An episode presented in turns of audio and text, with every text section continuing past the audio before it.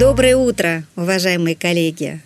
Мы рады приветствовать вас на нашем сегодняшнем вебинаре, который посвящен обзору ключевых позиций а, правоприменительной практики наших высших судебных органов, а именно а, Верховного суда и Конституционного суда, посвященным административным спорам. И я с удовольствием хотела бы представить сегодня моего коллегу, с которым мы сегодня проведем нашу беседу, а, посвященную обзору а, ключевых позиций Верховного суда и Конституционного суда. Это наш старший юрист Андрей Тамразов. Добрый день, коллеги. И сегодня мы поговорим об интересных ключевых позициях Верховного суда, которые немало а, было а, за этот период, то есть на август, на сентябрь 2021 а, года, о ключевых позициях Конституционного суда, которые очень важно нам демонстрируют основные подходы, методы и суть административной ответственности. Ну и, безусловно, не можем не затронуть кратко обзор нашего федерального закона, который посвящен государственному контролю, надзору и муниципальному контролю в Российской Федерации. Давайте начнем с Верховного суда. Так вот, первая группа дел которая привлекла наше внимание, с которыми мы хотим сегодня поделиться, направлена как раз на иллюстрацию важного посыла, который а, в том числе отражает в своих судебных делах Верховный суд, это на необходимость аналитики фактических обстоятельств, которые послужили основанием для привлечения к ответственности. И а, изучение фактических обстоятельств для формирования состава правонарушения. И вот в этой связи хотели бы обратить внимание а, ваше на определение Верховного суда от 1 февраля 2021 года, когда а, в рамках, а, собственно, административной проверки в отношении 16 домов было выявлено 16 правонарушений. И а, все они были а, аналогичного характера, эти правонарушения, что, тем не менее, не а, помешало административному органу вынести 16, э, э, собственно, постановлений о привлечении к административной ответственности. И вот а, Верховный суд, рассматривая э, жалобу, указал, что да, имело место самостоятельность состава правонарушения, который выявил контролирующий орган, безусловно. Но по своей сути они характеризовались деянием, во-первых, в отношении одного и того же лица, в отношении одних и тех же действий, которые образуют один состав правонарушения. И субъекты было тот же, один и тот же. Поэтому а привлекать каждый раз, то есть 16 раз э, фактически за одно и то же деяние, является недопустимым. И а, также интересен в этой связи а, определение Верховного суда от 8 сентября 2021 года, где а, опять же, была интересная ситуация э, немножко другого плана, но опять же, которая обращает внимание э, на себя необходимостью учета фактических обстоятельств. А что произошло? В рамках а, договора поставки в разное время было выявлено разные дефекты товара, который был поставлен для военного назначения. Несмотря на то, что вроде как речь шла об одном и том же товаре, но поскольку было выявлено два дефекта в разное время, э, это явилось основанием для э, возбуждения и, а, как следствие, вынесения два самостоятельных постановления о привлечении к административной ответственности. И вот опять же Верховный суд опять же указал на то, что бывают различные обстоятельства, а бывают различные, а, в данном случае, и действия, в отношении, которые и повлекли за собой инициирование и характеристику о наличии одного из признаков состава правонарушения, предусмотренного статьей 14.49. Но даже в этом случае, тем не менее, необходимо принимать во внимание – кто совершил, одно ли это лицо, в, в отношении а, каких обстоятельств это было совершено, то есть не просто само характеристика самого деяния, но и всей совокупности а, взаимосвязанных фактов, связанных с этим совершением деянием. И поскольку речь идет о об одном и том же товаре, да, об одной и той же поставке. А, несмотря на то, что этот товар содержал в разное время выявлены два, э, собственно, два дефекта, фактически речь идет об одном деянии. Поэтому привлекать два раза к административной ответственности нельзя. Но самое интересное, уважаемые коллеги, эти же дела мы с вами совершенно спокойно можем интерпретировать не обязательно только в отношении применения статей 14.1.2 или 14.49.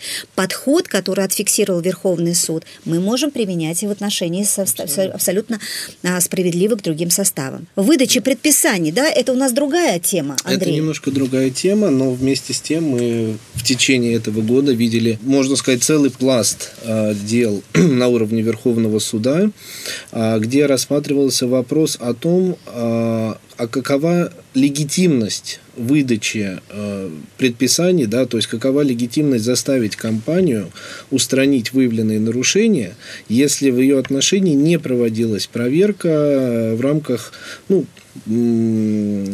закона, который еще ну, действовал на момент данных дел, 294-го о защите прав при проведении государственного муниципального контроля. Но опять же Верховный суд сакцентировал внимание на том, что цель закона как раз-таки это не освободить а, субъекта от устранения реально допущенных нарушений.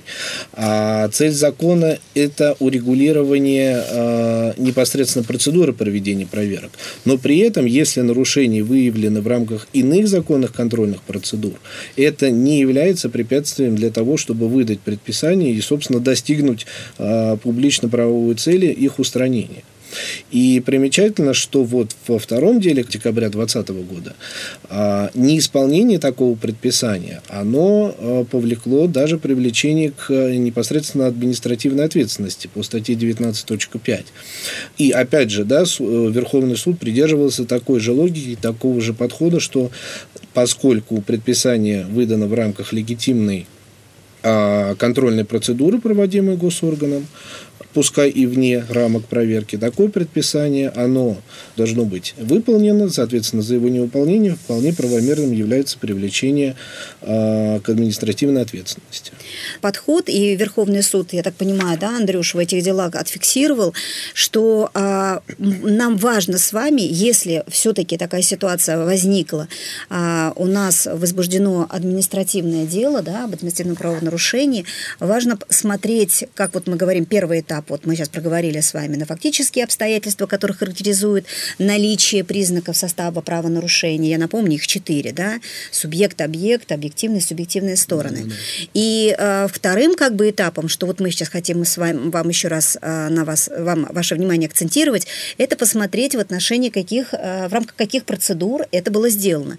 И только, то, только на том основании, что не была э, инициирована какая-либо проверка, это не является еще поводом формально выстраивать свою стратегию только на этом аспекте. Потому что очень часто мы это видим на практике, и вот сейчас Верховный суд э, это отметил, как Андрей рассказал, что это может быть в рамках иных, но законных, законных да, э, мероприятий, предусмотренных соответствующим законодательством. Как раз-таки в продолжении этой темы, когда мы говорим именно о процедурном аспекте, и из нашей практики мы видим, и из логики Верховного суда, судебных дел мы видим, что очень-очень важным является вопрос, связанным с определением и исчислением сроков давности для привлечения э, к административной ответственности. Ну, рассмотрим на примере нескольких дел. Да? Вот в первом случае примечательно, что суды в отношении индивидуального предпринимателя, который э, осуществлял выдачу справок в отношении репродукции, рассматривали с точки зрения того, если само правонарушение по существу. Да? То есть, если все элементы состава правонарушения, виновен ли он в этом, и так далее, и так далее. И Верховный суд сконцентрировал свое внимание только на одном вот этом факте. То, что в отношении этого правонарушения прошло два месяца, установленный срок составляет два месяца, и он прошел на момент привлечения к ответственности, что даже не пришлось Верховному суду, в принципе, вникать в анализ всех сторон данного правонарушения, а посмотреть на его срок. И на данном основании поддержать, э, ну, в данном случае, индивидуального предпринимателя. И, Андрей, мне кажется, вот все, что, э, вот все эти дела, они как раз вот стабильно отражают вот этот тренд, э, подтверждающий важность соблюдения сроков. Абсолютно, абсолютно. Важность их соблюдения, исчисления и э, исходя из корректного квалификации при этом состава правонарушений. То, что вот э, на примере вот второго дела тоже очень интересный кейс. Э, Компания, в принципе, опять же, да, не оспаривала то, что есть основания для привлечения ее к административной ответственности. Здесь вопрос касался именно квалификации правонарушения как длящегося и не длящегося и момента его окончания. Угу. То есть компания в 2014 году осуществляла строительство объекта недвижимости без какого-либо разрешения. За разрешением стало обращаться а, в 2015-2019 году. Собственно, суды, административный орган Росимущества привлек компанию э, к ответственности за то, что она строила здание без разрешения, и суды его поддержали. А Верховный суд сказал, ну подождите, а нарушение-то оно было как раз-таки в тот момент, когда компания строила этот объект. Значит, после того, как строительство завершилось и само нарушение закончилось. И значит, с этого момента и считаем срок угу. давности, в течение которого можно именно за это правонарушение привлечь к ответственности. Угу. В другом деле, а, в отношении нарушения антимонопольного законодательства как раз-таки важен был вопрос о а, квалификации самого состава правонарушения. Смысл был в том, что э, компания э, Федеральная антимонопольная служба выдала предписание угу. об устранении э, правонарушений, а, собственно, компания его не выполнила. Да, правонарушение именно в сфере там, антимонопольного законодательства. А компания его не выполнила. И суды опять же, исчисляя, смотря на срок давности, предписание как некий вот изолированный инструмент, изолированное правонарушение, а, по которому достаточно короткий срок в размере двух месяцев у нас. Верховный суд сказал, что так смотреть нельзя. Необходимо смотреть, какую судьбу, какого правонарушения следует это предписание. Соответственно, поскольку в данном случае оно следовало именно за нарушение а, антимонопольного законодательства, то и для исполнения, э, точнее, для привлечения к ответственности за неисполнение предписания также необходимо исходить из сроков, которые у нас предусмотрены для а, антимонопольных правонарушений, да, которые будут составлять уже один год. А, ну и в другом деле тоже очень интересный момент был в том, что компания осуществляла реализацию нематериальных активов, Контракт был заключен в 2017 году, а акты были подписаны в последующий период в 2018 году. При этом э, компания не стала получать предварительное согласие административного, э, ну, Федеральной антимонопольной угу. службы, а она, в свою очередь, ну, с этим не согласилась, посчитала, что такое согласие должно быть. И возник спор, а с какого момента считать все-таки этот срок? То есть считать с момента заключения контракта или все-таки с момента подписания актов? Ну, я думаю, что здесь понятно, что суд как раз-таки, а, э, Верховный суд, он поддержал именно ту позицию, что не, не, дата заключения договора здесь менее значимо. Да? То есть здесь необходимо смотреть момент исполнения рассматриваемых дел, который, собственно, являются акты. И с момента акта уже считал, а, собственно, срок давности. Подводя итог, опять же, да, вот наша а, и рекомендации, да, и вот всегда призываем в случае, если возникает спор по административной ответственности, если нету возможности, э, так сказать, доказать свою невиновность или иные стороны правонарушения, обязательно смотреть на сроки давности и то, как их можно применить, чтобы спасти, ну, собственно, компанию или ее должностных лиц от ответственности. Ну и когда мы посмотрели процессуальные аспекты, а, отдельные интересные дела мы выявили опять а, связанные с определением размера штрафа.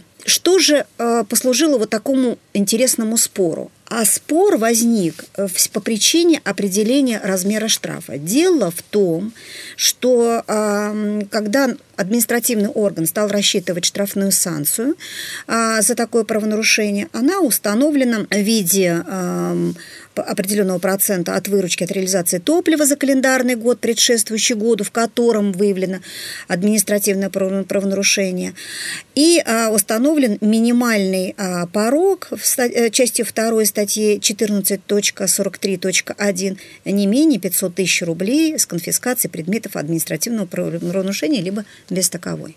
Когда сделали расчет, собственно, административный орган, он посмотрел э, такую вот выручку. На АЗС выручка составила миллион, вот именно такого, э, собственно, горючего, который послужил основанием для выявления фактов э, совершенного правонарушения. Э, эта выручка составила миллион шестьсот два двести девяносто шесть рублей, что процент от выручки составляет, ну, собственно, сумму меньше, чем 500 тысяч рублей. И что сделал административный орган? Он говорит, ну, тогда принимается минимальный размер 500 тысяч. Вроде все просто. Вроде все просто. Есть статья, которая устанавливает размер процент от э, реализации такого топлива, и есть минимальный размер. А общество сказало нет, позвольте, дорогие друзья, наряду с этой нормой существует и общая норма статьи, а, статья 3.5 КОАПа, которая так или иначе говорит, что размер штрафа, исчисленного исходя из суммы выручки правонарушителя от реализации топлива, не может превышать 3% от суммы выручки от реализации топлива за календарный год предшествующему году. А даже если посчитать 3% от этого миллиона 602, 602 тысячи, там, 296 рублей, это в любом случае будет меньше 500 тысяч. То есть это составит около 48 тысяч рублей. Поэтому ну, никак нельзя а, налагать штраф в размере 500 тысяч. Закон, который вводил в действие эти две нормы, был одним законом. То есть одновременно был было. в связке. Они шли в связке. И, и э, общество обращало внимание, зачем законодателю вводить mm-hmm. эти две нормы, если будут существовать ситуации, при которых одна блокирует другую. Mm-hmm. И смысл тогда введения вот того самого гарантированного порога тогда теряется. И что интересно, Верховный суд, а, судья Верховного э, суда, который рассматривал жалобу общества, посчитал, что этот довод заслуживает mm. внимания. Раз установлено такое э, а, гарантированное право а, рассчитывать на определенную значимость и понятность в норме, значит, надо ее применять. И посчитал, что расчет, который сделал суд первой и апелляционной инстанции, он корректен. Сюда же, в этой связке, мы не могли не а, прокомментировать и а, те дела, которые и их большое количество, и, соответственно, это большое значение имеет а, для нашей правоприменительной практики, эти вопросы связаны не, а, с субъектным составом. Э, э, тот подход, тот тренд, который демонстрирует Верховный суд, он направлен на то, чтобы не просто устанавливать субъект, но в совокупности со, со всеми элементами, которые мы сейчас с вами проговаривали, рассматривали, и какие контрольные мероприятия, и э, какие были выполнены административным органом и э, самим потенциальным правонарушителем, который стал действительным правонарушителем, какие были выполнены им требования, э, насколько э, взвешенно рассмотрели суды все фактические обстоятельства, включая сроки. Так или иначе, все это было проанализировано и был сделан, а, сделан вывод все-таки в таких именно конкретных обстоятельствах данный правонарушитель является субъектом административной ответственности или нет. А с точки зрения иллюстрации подходов а, мы, мы выделили, наверное, несколько дел. Первый блок дел касаем, причем все дела связаны, как ни странно, с управляющими компаниями, с их деятельностью. Так вот, в одной категории дел ситуация ситуация была достаточно а, тривиально. Управляющая а, компания а, получила, заключив договор на управление дома, она получила спустя несколько, буквально там пару месяцев, нарекания от жильцов в связи с тем, что элементарно произошла, стала протечка крыш. Была приглашена жилищная комиссия, стали смотреть на данные факты, что выявили. Действительно, крыши с определенными дефектами были смонтированы. И выдали, предпи... Застро... Нет, выдали предписание, выявили эти дефекты, вы, вы выдали предписание управляющей компании исправить эти дефекты. Управляющая компания с этим не согласилась, указав на то, что и, и проведя экспертизу соответствующую, указала на то, что эти дефекты были э, вызваны и не периодом ее управления этим домом, а это строительные дефекты. Что интересно, коль скоро а, был заключен договор, коль скоро управляющая компания была внесена в реестр, то есть стала с полноценным субъектом этих правоотношений, независимо от того, а, в результате чего образовались эти дефекты, она должна была устранить эти предписания, и, следовательно, не устранив их, является полноценным субъектом административной ответственности. Интересно, а, опять же, как и логическое продолжение такого подхода, а, дела а, ряда других управляющих компаний, которые оспаривали предписание, опять же, жилищных инспекций, в случаях, когда договор на управление домом был э, закончен. А, а что же произошло? А административный или, скажем так, регламентирующий порядок исключений из реестра, он занимает больше времени, нежели тот месяц э, до истечения срока действия договора, который предоставлен управляющей компании на оповещение собственников. Это занимает, как правило, 2-3 месяца, 4 месяца, в рамках которых очень часто а, проходят какие-то мероприятия, в том числе по жалобам а, собственников, мероприятия контрольные, проверки, по результатам которых выявляются какие-то недостатки, которые жилищ, а, жилищная инспекция указывает на, на необходимость устранения управляющей компании. А поскольку управляющая компания уже не обслуживает дом в силу прекращения договора на управление, то, соответственно, она и не, не производит эти э, действия, что является поводом и основанием для привлечения ее к административной ответственности. Нужно сказать, что во всех таких случаях, то есть когда а, управляющая компания сама добровольно по истечении срока действия договора, не продлевая договор, уведомив заблаговременно собственников и, как следствие, регистрирующий орган, а в этих случаях она м, освобождается от ответственности как как раз не субъект правонарушения. То есть еще раз на примере этих дел очень важно отслеживать, является ли э, в данном случае потенциальный э, субъект субъектом правонарушения, посмотреть на все э, процессуальные аспекты, на весь его статус, и уж после этого, э, ну, в данном случае определять, должен он исправлять э, э, или выполнять те обязанности, которые нам кажется, он должен это делать. Ну и как следствие привлекать его к административной ответственности. Также хотели рассказать вам, тоже обсудить, опять же, очень большую группу дел, которую было рассмотрено Верховным судом в этом году, и даже, мне кажется, попали дела конца прошлого года, а, в отношении того, а в принципе имеется ли сам объект правонарушения. В данном случае речь у нас идет о, о случаях привлечения к административной ответственности за использование а, земельных участков не по целевому назначению или не в соответствии с видом их разрешенного использования. Ситуации совершенно под, по своей фактуре были абсолютно разные. Да? То есть это и использование административных производственных зданий, э, там, подмойку и автосервис. Угу. Да? Это и использование большого завода по производству кондитерских изделий и одновременно продажи на этой же земле да, кондитерских этих угу. изделий. А во всех этих случаях, э, собственно, э, Росреестр, Росимущество говорили о том, что коль скоро вы используете а, ваши земельные участки не так, как это а, предусмотрено, заявлено, да, угу. вы нарушаете тем самым закон, и это является само по себе основанием для привлечения а, к административной ответственности. И примечательно, что все эти кейсы, они были положительно для предпринимателей разрешены на уровне Верховного суда. А, Наверное, основными моментами, о котором, э, опять же, да, вот, о которых говорит Верховный суд, это в первую очередь то, что нельзя смотреть на эти нарушения формально. Нужно смотреть, каково же целевое назначение этих земельных участков в договоре, каково э, их целевое назначение согласно данным ЕГРН, ЕГРП, не противоречит ли, в принципе, твоя осуществляемая деятельность основному виду, угу. может ли она считаться вспомогательной, угу. может ли она считаться дополнительной.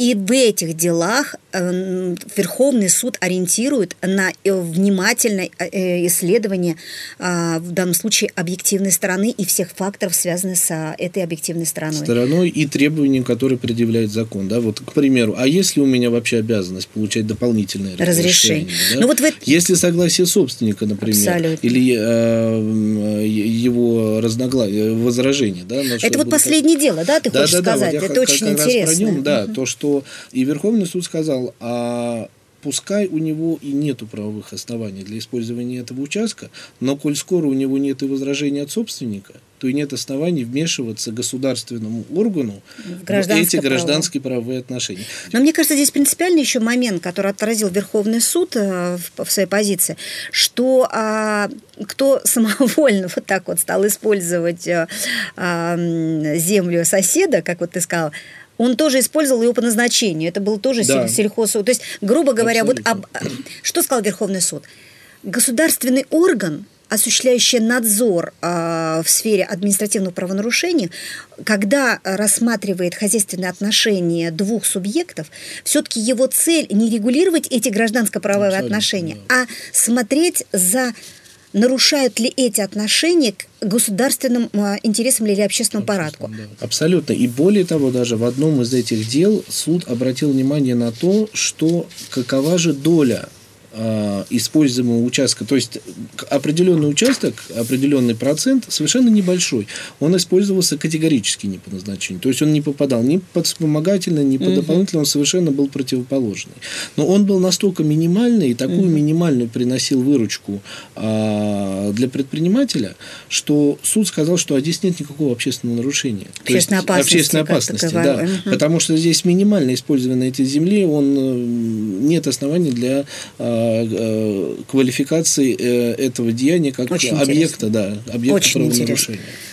Но нужно уже точно абсолютно сказать, что а, прослеживается, а, скажем так, такая а, взаимосвязанная дуалистически направленный подход. Формальное, строгое соблюдение процедур, норм законодательства, порядок в рамках контрольных мероприятий, каких именно было возбуждено и привлечено лицо к административной ответственности. И наравне с этим обязательное изучение всей фактологии, которая ложится в основании формирования состава правонарушения нарушения. В первую очередь объективной стороны, субъективного его отношения, субъекта и объекта. Ну и у нас осталось немного времени, мы хотели бы акцентировать внимание ваше на э, обзоре э, ключевых позиций Конституционного суда. Надо признать, что Конституционный суд э, имеет э, достаточно серьезную такую активность в рамках административных дел. Особенно в этом году. В этом году, вообще. абсолютно. И было бы неправильно э, нам, не, э, говоря о ключевых позициях, не начать Э, обзор с нашумевшего дела. Помните, как-то давно мы рассказывали, и мне кажется, все СМИ следили за этим делом, это о привлечении к административной ответственности э, физического лица за нарушение валютных операций, а за совершение валют, незаконной валютной операции, когда человек переводил родственнику денежные средства, и были в этот момент, там была конвертация в доллары, надо было перечислить отцу, по-моему, Великобританию, если да, я да, ничего да. не путаю.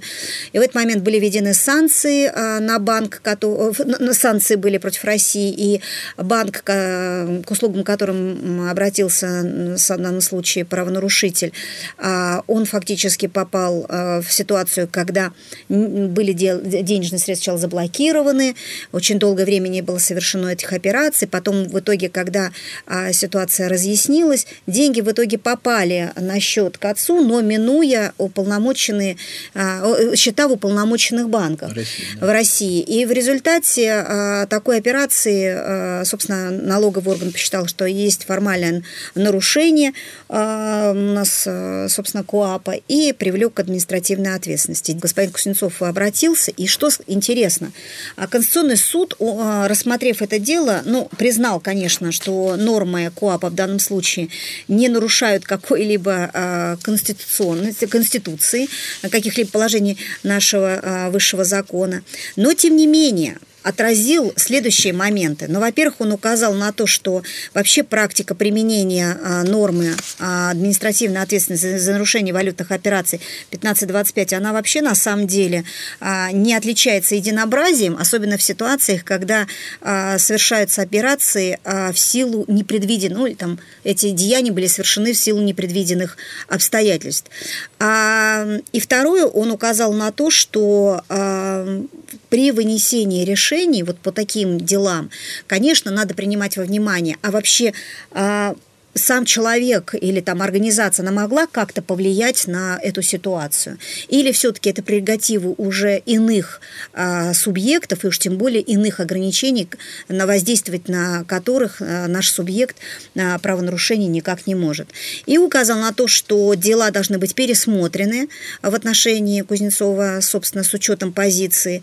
Нужно сказать, что, наверное, да, Андрей, вот в этом деле, во втором, а, то, что рассматривал Конституционный суд, стоит отметить извечный спор в, в, в административном праве, а, нужно ли, позволительно ли при рассмотрении вопросов о привлечении к административной ответственности, позволительно ли расширительно толковать нормы права, или надо буквально, как мы иногда говорим, формально следовать норме закона. И смотреть в другие вопросы. Абсолютно. И, и речь идет как раз о ситуации, когда а, а, была допущена просрочка а, выполнения заказа для госнужд, и, а, собственно, компанию в итоге привлекли к административной ответственности, но статья, за которой, э, в рамках которой ее была, она была, э, общество было привлечено к административной ответственности, она звучала за неисполнение обязательства а, в рамках муниципального контракта.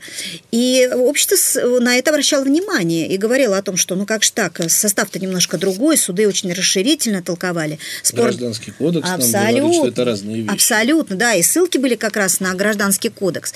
И вот Конституционный суд в марте сказал, что да, а, гражданское право оно имеет различные формы толкования. А мы, например, в налоговом кодексе в силу прямой 11 статьи обращаемся, mm-hmm. да, но когда мы рассматриваем административную ответственность, надо смотреть, какую э, цель преследовал законодатель в этой норме. И цель э, установления за неисполнение – это в том числе и за некачественное исполнение, за неправильное исполнение обязательств. А под неправильным исполнением является в том числе и нарушение тех обязательств, которые установлены в положении. Поэтому нельзя просто так однобоко а, брать нормы административного права и а, обращаться к гражданскому праву, применяя по аналогии аналогии, например, 11 статью НК. Непозволительно. Надо исходить все-таки из сути а, Кодекса об административных правонарушениях. И а, в этой же связи интересное дело августа, а, мая, прошу прощения, 12 мая 2021 года, где в очередной раз была акцентирована ситуация, при которой даже если к налоговой ответственности не привлекается у нас юридическое лицо за совершение налогового правонарушения, нарушение, там не представление, по-моему, угу. документации, да, да, да. А, это не является основанием, безусловным основанием для освобождения от административной ответственности. Составы разные, несмотря на то, что в основе может быть положено одно и то же фактические деяния, именно по своей такой экономической, экономической характеристике. Абсолютно. Та же цепочка прослеживается. Абсолютно. Логичная. Да. То есть Конституционный суд еще раз обратил внимание на то, что нам нужно все-таки в, внимательно смотреть нормы права и в первую очередь и смотреть, а, какой смысл законодатель вкладывал а, в нормы Кодекса об административном правонарушении, а не пытаться их а, ну, э, эм, посмотреть через призму налогового, гражданского законодательства, либо иного. И у нас завершение осталось буквально немного времени, но мы не могли не сказать про этот закон о госконтроле. Да. Андрей? Новый закон, который у нас, по сути, заменил наш старый закон о защите прав э, ИП юридических лиц при государственном муниципальном контроле. По сути, а, его заменили два закона. Это закон 247 об обязательных требованиях и как раз вот 248 ФЗ о государственном э, муниципальном контроле. А, наверное, по своей сути, ну вот на наш взгляд, да, самым революционным, что мы вот видим в рамках этой государственной э, регуляторной гильотины, что и в других сферах госконтроля сейчас стараются переходить на рискоориентированный подход. Что старается, то есть из самого закона видно, что э, идет принцип стимулирования добросовестности участников э, гражданского оборота да, и административных правоотношений, побуждение их к соблюдению закона, побуждение их к, э, и, и не только их, но и самих государственных представителей государственных органов к ежедневному взаимодействию, коммуникации. Андрюш, ну и как следствие предпроверочный анализ будет активироваться точно так же в, в этих контрольных надзорах? Абсолютно, абсолютно. То есть, коллеги, закон... не удивляйтесь, если до предписания да, к вам да, придут с точки зрения э, вопросов и запросов. Расскажите, что вы делали. Да, и кроме того, собственно, уже если э, доходит речь до непосредственно контрольных мероприятий, сейчас закон их конкретизировал достаточно четко. То есть, раньше-то что были там? А, документарные выездные проверки, угу. плановые, неплановые, ну все. Угу. А сейчас закон конкретизирует целый перечень обучении. В том числе есть новые вещи, как мониторинговая закупка, выборочный контроль, инспекционный визит, выездное обследование.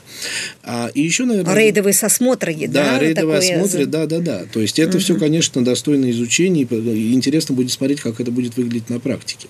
А еще, наверное, наверное, тоже такой важный аспект – это, конечно, невозможно было бы обойти влияние цифровизации. Да? То есть то, что сейчас все документы по проверке будут выпускаться в электронном виде, а по практически 62 видам контроля, да, включая контроль со стороны пожарной безопасности, оборот алкоголя, лекарственных препаратов, а предусмотрен обязательно досудебный порядок урегулирования Прекрасно. споров, угу. чтобы опять же снизить вот эту нагрузку на судебный корпус, который угу. так у нас завален делами по различным да, категориям споров с госорганами.